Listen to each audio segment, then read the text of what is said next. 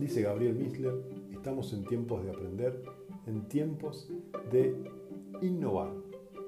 Son tiempos de emprender y aprender, son tiempos de repensarnos y reinventarnos, son tiempos de innovar y superarnos. Y hoy me toca, junto con ustedes, comenzar mi parte en el programa de innovación en la Universidad Católica en el posgrado de negocios. Y este primer paso es una forma distinta de, innovar en un canal de comunicación, en una forma de comunicar, que valga la redundancia es la evolución de la radio. En nuestro país, en la República Argentina, esta semana se van a cumplir 100 años de la primera emisión que se hizo desde la terraza del, del Teatro Nacional, del Teatro Bolón, perdón, donde se hizo la, primera transmisión de radio.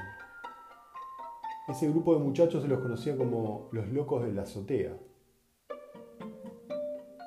Y desde aquel momento hasta hoy, no solamente han pasado distintas revoluciones tecnológicas, distintos formatos, distintas lecturas de cómo iba a evolucionar el medio, y hoy el podcast es como ese gran competidor que mira a la radio y que los otros hablan del podcast como el futuro de la radio, y déjenme decirles, no es ni una cosa ni la otra.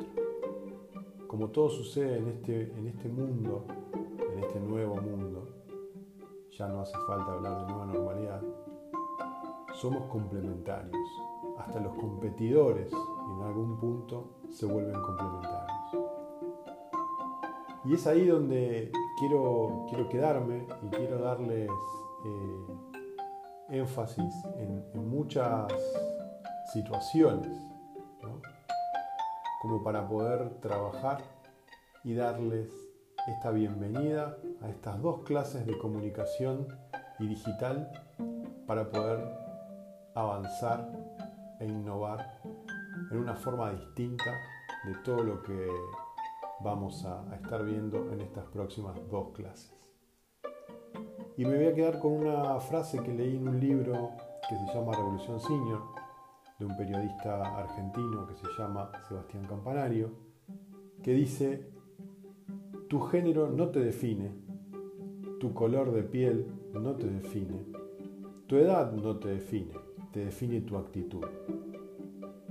Y es ahí, en ese momento, donde realmente está por comenzar el verdadero marketing de la diversidad.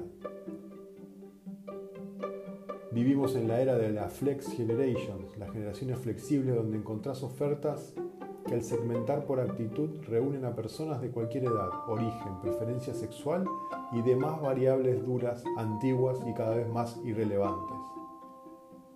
Este término, estas frases, las relevó Vega Olmos, un creativo argentino que acuñó el término perennials, que tiene que ver con todos aquellos que tienen más de 35 años y que se encuentran no en la meseta de la vida, sino frente a una nueva oportunidad de innovar.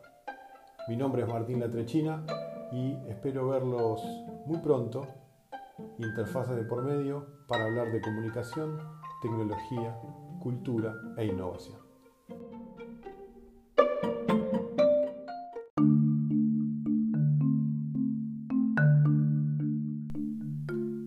Como les contaba, Sebastián Campanario, periodista, autor del libro Revolución Senior, el auge de la generación de más 45, de Editorial Sudamericana, nos cuenta que de modo los más que los que tienen más de 45 tendrán un lugar protagónico en los próximos años.